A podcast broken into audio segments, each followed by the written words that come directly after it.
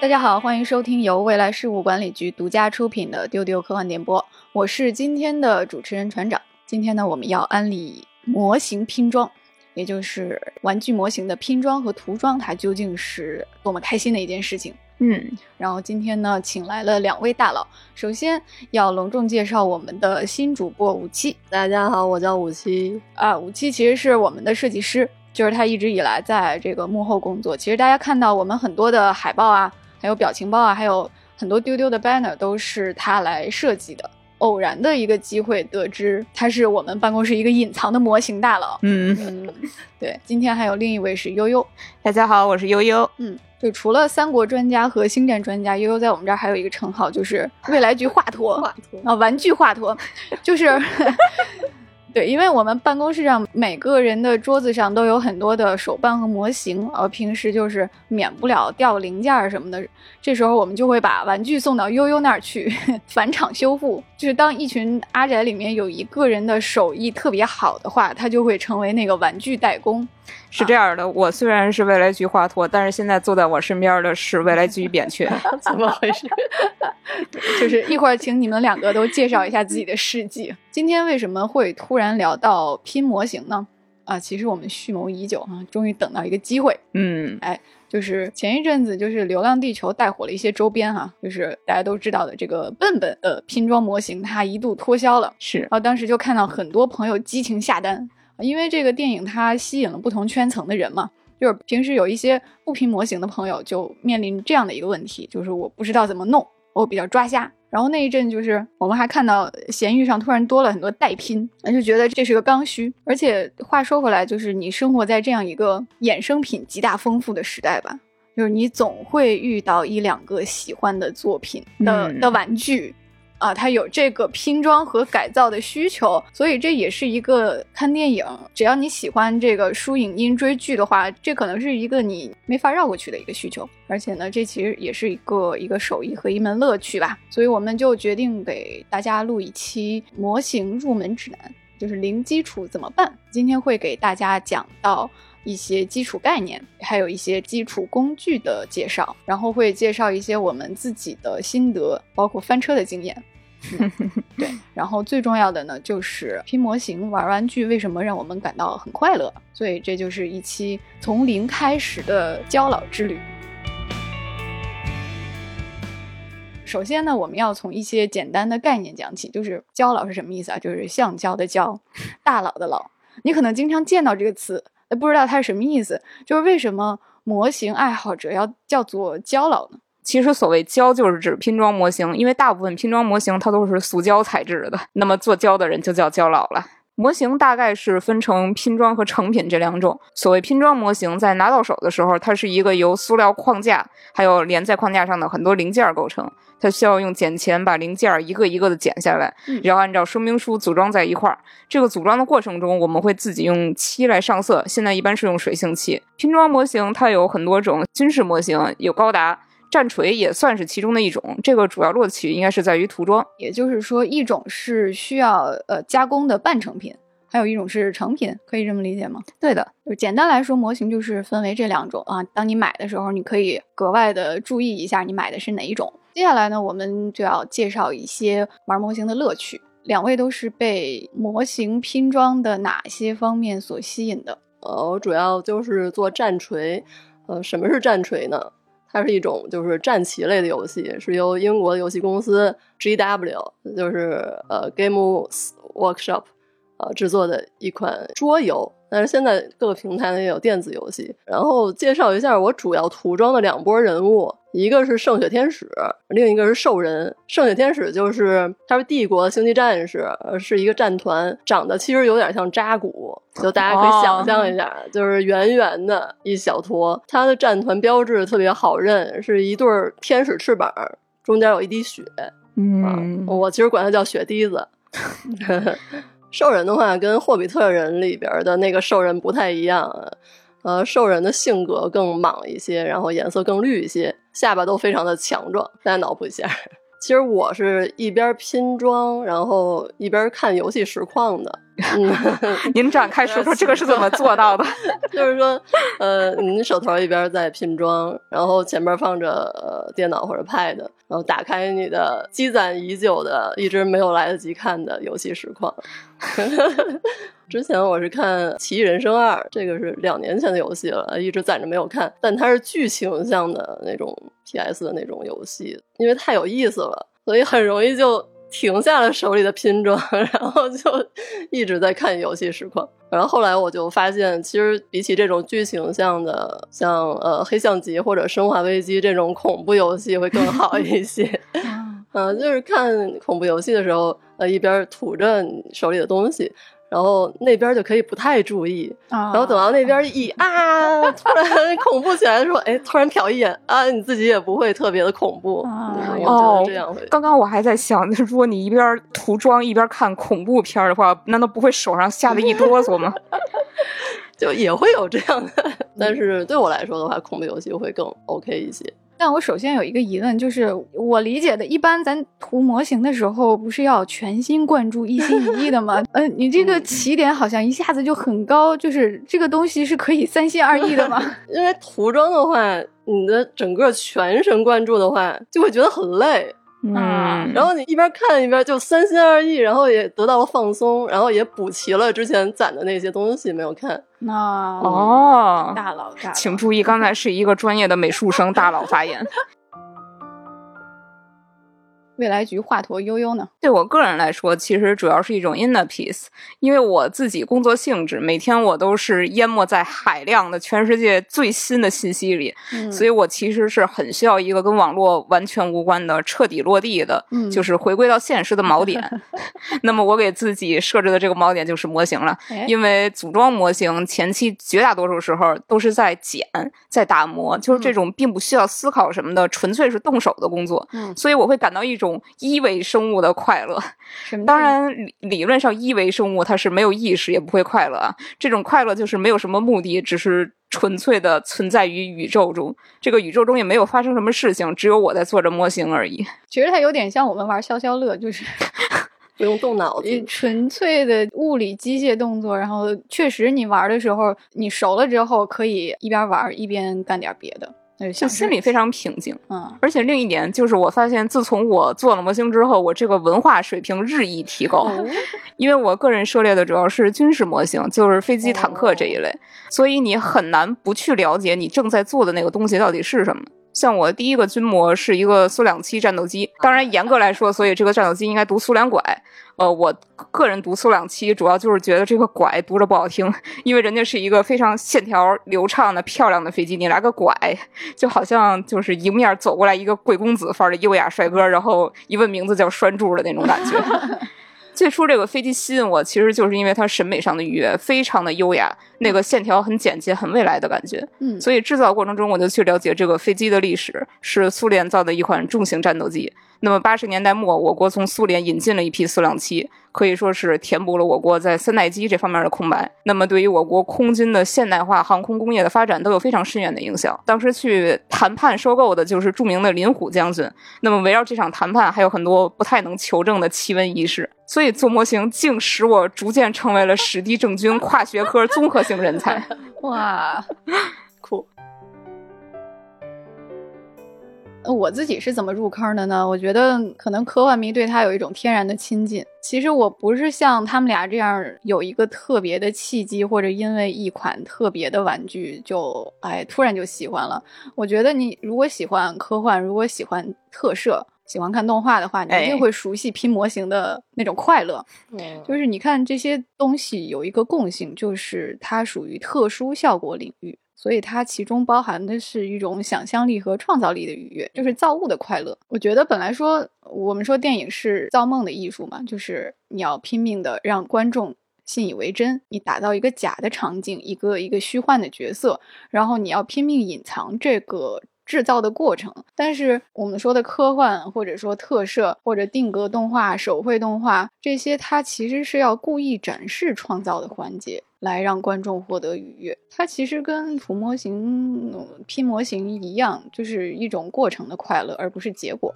嗯，感觉传传再升级一下，就会变成那种 拍特摄剧，然后做道具的那种大佬。对，就是有时候我也特别喜欢看电影的幕后特辑，就尤其是看这些那些场景师、那些美术师啊、是怎么做地形，然后就是怎么做场景那些配件儿。我觉得特别有意思，它的乐趣其实跟拼模型是差不多的。嗯嗯，就其实拼的好坏都没有关系，就是当你真正上手之后，发现最重要的那个东西就是就是创造本身吧。其实，假如你喜欢做饭、做手工或者种花养草，就是甚至很多人是喜欢拼宜家家具的，嗯是有很多这样的朋友。对对，其实嗯，做模型的乐趣都是都是相通的。就是很久之前我看过一个乐高的广告，七八十年代吧，就是很古早的一个乐高的广告，就是他在玩具盒子里面放了一封给父母的信。然后这个信上就写说，创造的冲动在所有的人身上都同样强烈，无论是男孩或者女孩。最重要的是想象力，而不是技巧。你可以按照任何方式构建你任何想要的东西，一张床、一张卡车、一个娃娃屋或者一个宇宙飞船。最重要的就是把合适的材料放在他们手中，让他们创造出对他们有吸引力的任何东西。所以模型就是创造的乐趣。说起来，乐高算是一种拼装呗，算是。也算是焦老的 手艺，对不对？哎，乐高其实是很适合胶老入门的，因为它比呃纯粹的塑料拼装要更加简单一点，嗯你也并不需要胶水，并不需要剪钱，你拼就完事儿。刚才我们简单介绍了一下模型的种类，还有拼模型的乐趣。接下来就是我们从零开始的拼装教程，就是零基础入坑，你需要做哪些啊？需要准备什么工具？悠悠来介绍一下这个嗯准备的工具啊，就比较基础的都有哪些？刚入门，如果你不追求质感，你就想拼起来的话，那么你首先你是需要一把剪钳了。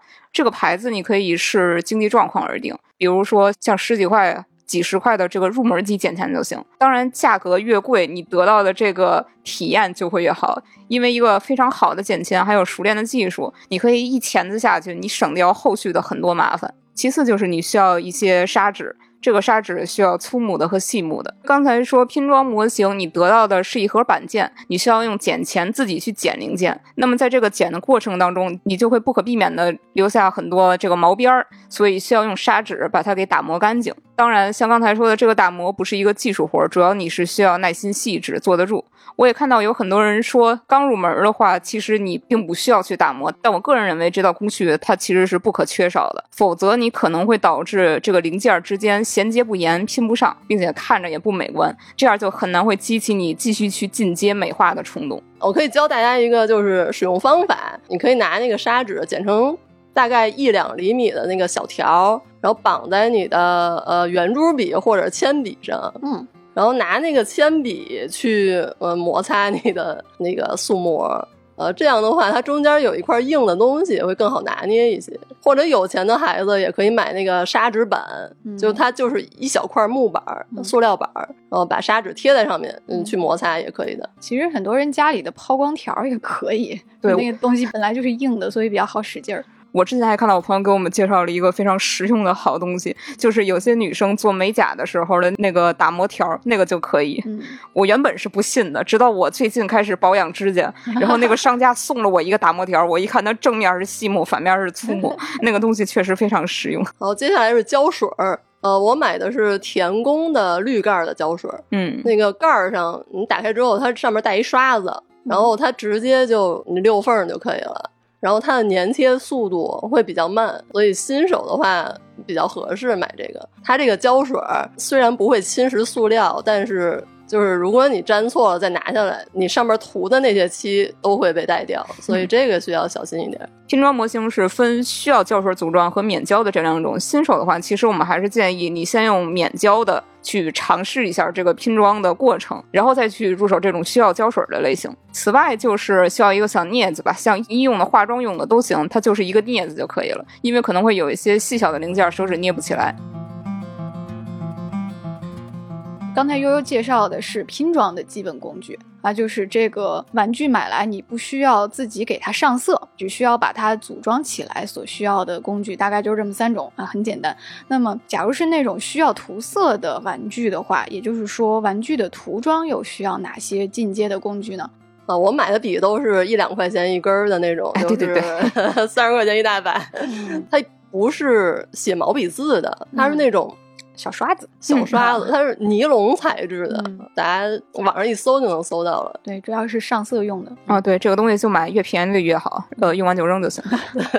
这不心疼啊！接下来这两项就有点厉害了，一个是水补土，哦，它跟漆是不一样的，就是你的零件儿剪下来之后，首先要上一层水补土，它是让漆更容易挂住的一种东西。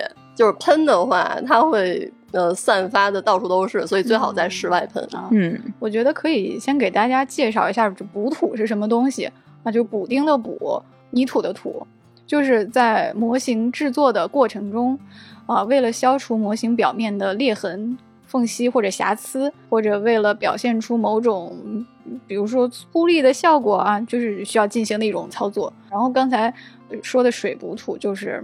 装在一罐儿里可以喷出来的，像水性漆一样的东西，嗯，然后这个水补土其实也是分不同颜色的，就有黑色、灰色的，然后白色的。大家买的时候都可以按自己的那个就是成品，然后去买。还有一个漆，就是当你底漆喷完之后，再上那个直接用笔涂那些漆。喷罐儿的话，其实因为它是一喷它就呲一大堆，所以其实喷那些底色是特别合适的。嗯然后这种小罐的漆，它是就是比较适合用笔涂，嗯，就涂细节和一些就是、呃，当你的冰只有五厘米大的时候，嗯实在是没有必要去买喷罐儿用来呃那么大面积的涂，然后就拿笔直接涂就比较合适。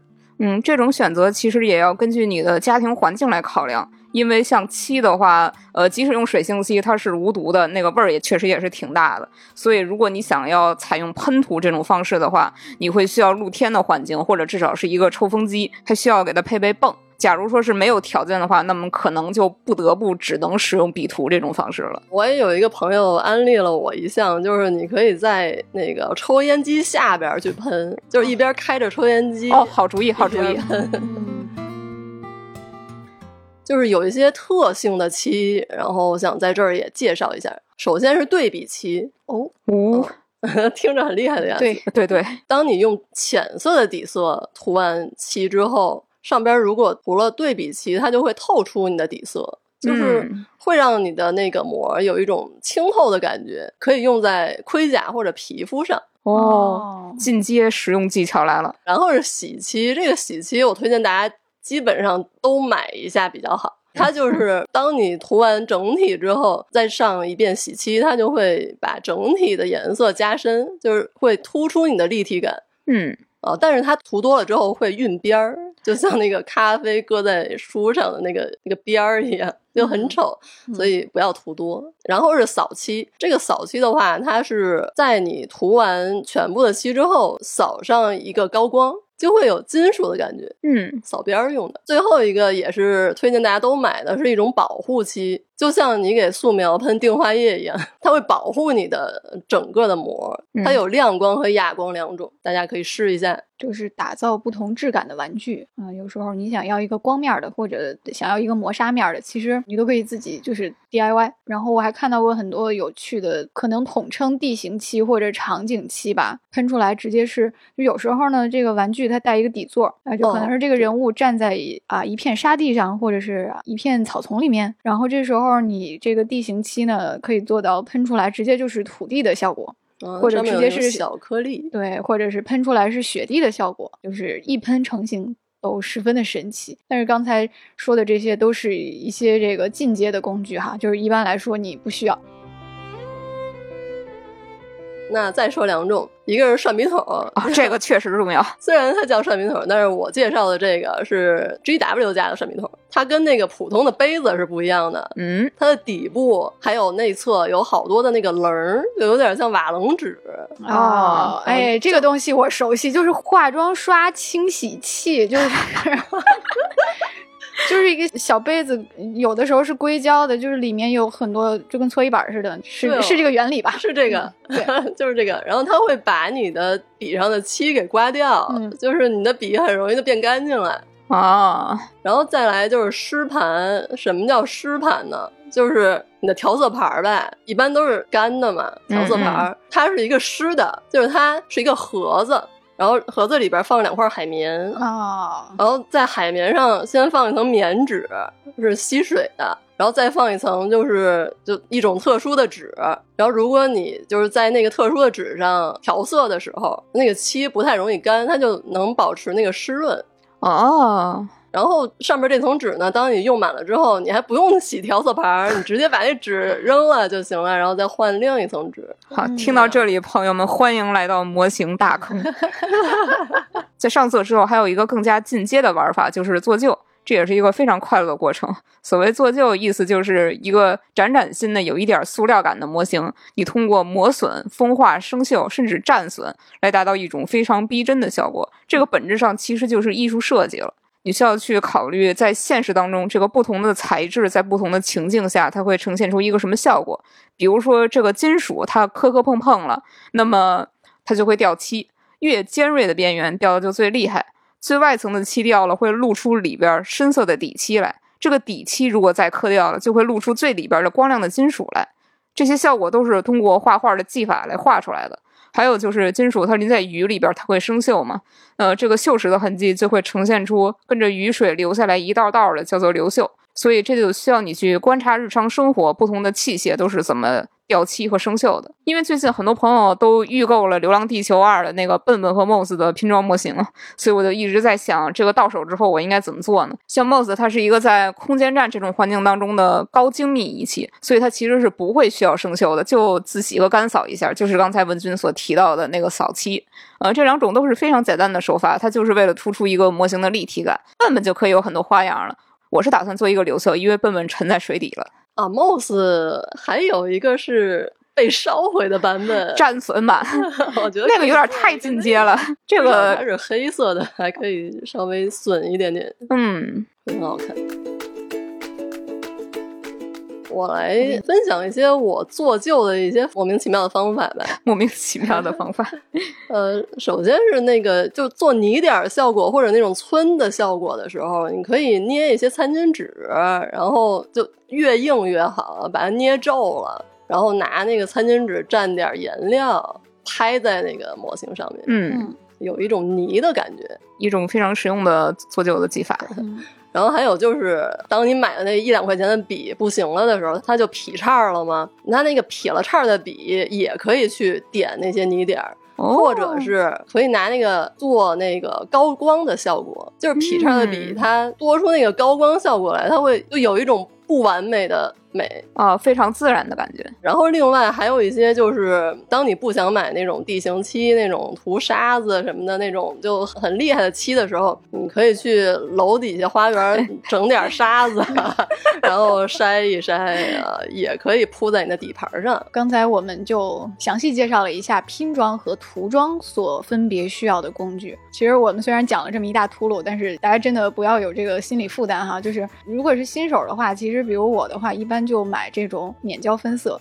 就是嗯，你经常会在，比如说淘宝上看到这个词，就什么叫免胶分色，就是不用沾胶水儿，然后分色就是，比如说一个初号机的免胶分色模型，当你打开盒子之后，这个成品啊，这个板件儿它就是已经自带颜色的，比如说紫色和绿色嗯啊，还有灰色，就是不需要涂色啊，直接拼起来就完事儿了。一般就是从这样的程度入手就 OK 了。嗯，现在的很多免胶分色的那个质感都做得相当好，嗯所以这种模型其实是非常适合没有条件或者没有时间去涂装的朋友来做。对。刚才给大家讲的是这个初阶、进阶和高阶玩法啊，大家请各取所需。然后接下来呢，我们会给大家讲一讲在实操过程中的一些翻车史啊，就是一些避免走弯路的心得啊，就是两位大佬都有很多。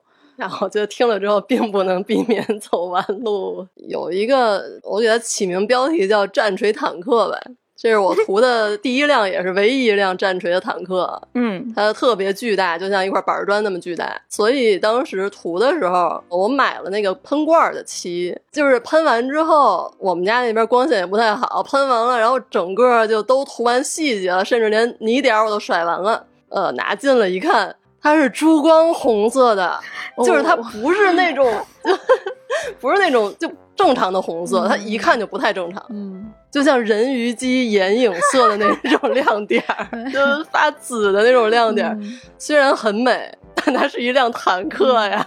最后修修补补也没辙，然后就只能哭着接受。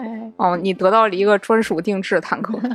珠光红色、粉扑扑的一辆坦克，所以这个买漆的时候一定要看好色号啊。涂军膜的人买了珠光色，那简直就是 太惨了。然后另一个故事是叫中毒的故事，我估计大家也许都会遇到，不可避免的感觉。不可避免。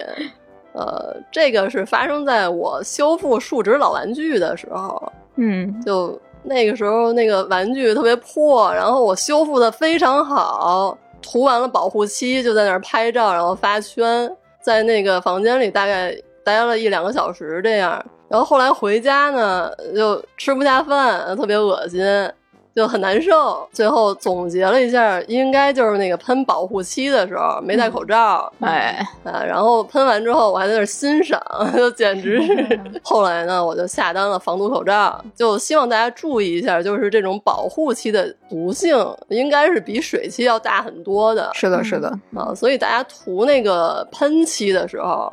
就都注意一下，戴口罩，加上通风，就千万别自己闷在一个房间里，很危险。嗯，对，也是刚才说的，如果你要做模型的涂装，最好是家里有一定的条件。就是我看很多人在阳台上就是搭嗯这个工作台、啊，就是你最好有这么一小块通风的地方。啊，是专门用来这个喷漆上漆的，然后也有很多人去买这个通风的工作台，就是它自带一个风扇，或者是在厨房做这些哎事情。对对对，总之做好各种防护吧。嗯。然后悠悠这边有什么心得要介绍？嗨，我这个就是跟胶水有关。哎，这个事儿起源是有一天前辈拿着一个只有小拇指指甲盖那么大小的小牛来找我，他把牛角给弄断了，然后他请我把那个牛角给他修复回去。我说我就是一个拼模型的，我哪会修东西？但是我为了对得起他们强塞给我的华佗这个称号，我就把这台手术给接下来了。呃，粘那个牛角真的是费了牛鼻子劲儿了，那个真的是针尖大小，镊子夹着都小心翼翼的，因为我尝试了很多种胶水，呃，最终给它粘起来了。但是这个过程中，我把那个牛原有的漆给蹭掉了，所以我就把牛头重新上了一道漆。但是吧，这个过程中我忘了牛原本是哑光的，我用的是个亮光漆，所以现在前面的那个小牛只有牛头是闪闪反光的。呃，不过这个过程中我确实是了解了很多种不同的胶水。嗯嗯原本我确实是只知道塑料专用的溜缝胶，嗯最终给前面粘这个牛头，因为它是一个树脂的，所以用的是一种快干胶。就是粘玩具的时候啊，就是要这个玩具的材质最好是能跟这个胶水的特性搭配起来，对的，对啊，的。否则可能会粘坏。其实我也遇到过，就是有一次我粘一个软塑胶的皮卡丘的耳朵。然后我随便买了一种胶水，结果那个胶水把那个软塑胶给腐蚀了，哦，太惨了。啊，就是留了一大坑，最后也没有粘起来。就是粘的时候可以提前做做功课。拼装模型其实它除了塑料，还有一种材质叫做蚀刻片。所谓蚀刻片，就是用金属做的，是非常轻薄的切割出来的细小零件儿。一般来说，它在拼装模型当中，呃，它可能是用于一些非常精细的部位来提升整个的质感。但是也有一种极其炫技的，呃，就是整个模型全都由蚀刻片组成，全蚀刻片。最近我就在 挑战这么一个全蚀刻片的潜艇，刚做了一个头儿，我就给它搞砸了。因为蚀刻片实在是太软太精细了，它是需要你自己去折和弯的。那么在这个弯的过程当中，非常容易就给掰断了。嗯所以现在那个潜艇我给它放在一边了，因为我不知道该拿它怎么办了。嗯，嗯，这个石刻片我没有做过，就是想知道，就是做它的时候是不是需要去入手一些工具啊、钳子、剪子之类的这些。嗨，这就是我翻车的起源，就是我自以为我的技术已经达到了不需要去购买专用的石刻片钳子了，我就觉得用普通的钳子就可以了，然后就给掰折了。所以说做石刻片的话，啊确实是需要相当的经验以及你手上控制力度的这个经验。最后我们三个都给大家准备了一些新手建议。我个人的这边呢就是我觉得最基础的一个心态就是不要畏难嗯就是不需要有畏难情绪。就这个东西啊就是你有手就行就是其实刚才也有提到一点，就是呃，它的工具跟化妆特别像。就是 很多年前我在秋叶原逛了一次专业的模型店，那是我第一次逛模型店。然后我就在那个工具区流连忘返，我就顿悟说，这不就是化妆吗？我就会看着那个一排排的笔刷、颜料、镊子、钳子，我觉得在逛美妆店，就是首先这个颜料呢，它的色号比眼影盘少多了啊、其实 对，所以其实没有看起来那么难。然后，然后刚才也介绍说这些呃刷子、镊子、抛光条啊、甚至喷枪，其实很多工具就是你自己家里就有。就尤其是那个喷枪，我现在看到有一些往脸上上这个美容液、化妆水的喷枪，它就跟做模型的一样 啊。这个化妆品这么厉害我？的天，一些高级的护理方法吧，啊，其实都是一样的。还有一些这个 IP 会出限定的油漆色号，比如之前也介绍过，这个 EVA 它就会推出初号机的紫色和绿色，二号机的红色跟橙色，我就惊呼，这不就是限定彩妆吗？啊啊，也就是说，大部分基础的拼装工具和化妆工具其实是通用的。嗯甚至你买的那个化妆刷还很贵很高级，嗯，而且你会发现它的手法也是通用的，就无非就是描边儿、上色啊、晕染、喷涂、塑形儿、什么贴贴纸，还有你对整体色彩和造型的把握。就是之前就是我在进这个坑之前，就模型界流传着一个说法，就是水贴是噩梦。啊，这嗯，水贴是什么呢？水贴就是需要用水才能贴上的一种贴纸，这个确实是非常考验你这个手平稳的程度。嗯，对，但其实真正试过之后，发现它也没有想象中那么难。啊，真的吗？毕竟平时都要贴双眼皮贴，就是、哎哦哦哦哦，这样子，这太难了。打扰了。所以呢，我个人感受试下来是一个一个一个一个祛魅的过程，就是它并没有比化妆难难很多。我觉得你能画眼线，就是你你也能画好肾线啊。嗯就毕竟画眼线还是在柔软的皮肤上面，什么贴着睫毛根部画出一道细细的线，我觉得相比之下肾线简单多了。渗线液直接就一点，它自己哎就走了。对，肾线主要就是点，但是我不得不基于个人经验来说一句：你会画眼线就会画肾线，但是你会画肾线，你不一定能画眼线。哎，嗯 其实还有一些这个替代的方法啊，比如说现在 Steam 出了一个组装模型的游戏，就是模型有你哦那那模胶囊型模型对对对，胶囊模拟器对胶囊模拟器，就是你可以先在赛博世界里面 了解一下这个涂装的过程和乐趣，而且我看你甚至能在它里面拼光剑的手柄。太酷了吧！悠悠有什么经验要介绍？嗯，我唯一想告诉大家的就是去做你感兴趣的东西，因为兴趣是最好的老师嘛。如果你对飞机、坦克有兴趣，你就来军事模型这一边儿；如果你非常喜欢器械类的东西，你可以去做高达。总的来说，模型是一个非常庞杂、可以供你自由选择的世界。好，那接下来是五期的新手建议。那我说一下吧，我想跟大家说，当你毁了一个之后，才会知道下一个应该怎么做。哎，世界真理。站在你毁过的模型的肩膀上做下一个模型，然后千万不要放弃，放弃就没有意义。然后可以给大家说一下几大玩具模型的厂商，就是日本的话呢，主要就是万代田宫，还有我比较偏爱的长谷川。长谷川呢，就是以各种车辆的套件儿，它其实也是航模、车模起家的这么一个公司，各种车模、航模还有科幻的一些套件。但是呢，它旗下有一个产品线是那个小的机动机器人，它经常和一些 IP 联名，比如说 EVA，然后我就是从它跟 EVA 联名的那个小机器人入坑的。对于军模来说，除了刚才说的田宫之外，还有小号手，还有我们的国产品牌梦，这些都是非常值得推荐的。然后就是比较大的万代了，他们家最出名的就是高达的系列和星战的系列，产品都很丰富。那今天的节目呢，大概就是这些，给大家介绍了一些啊玩具拼图的入门的工具，还有出街的技巧。最后还是想告诉大家，就是动手就是很快乐哈，就是这个东西不要怕嗯涂错啊、不要怕浪费，错了可以重来啊，坏了可以再买啊，但是动手的快乐是最重要的。是的，我们有一个模型群，无论你是做拼装模型的，还是涂战锤的，或者是玩粘土的嗯手工类爱好者，都欢迎你进来交流。加接待员微信 f a a 零五零四，告诉他你想进模型群，接待员就会把你拉进去了。哎，这个群是非常的新手友好，就是你有任何啊、问题都可以问啊，不需要怕。《三体：引力之外》沉浸式科幻体验即将登陆上海啦，地点是上海西岸凤巢 AI Plaza，很快就会开启预售。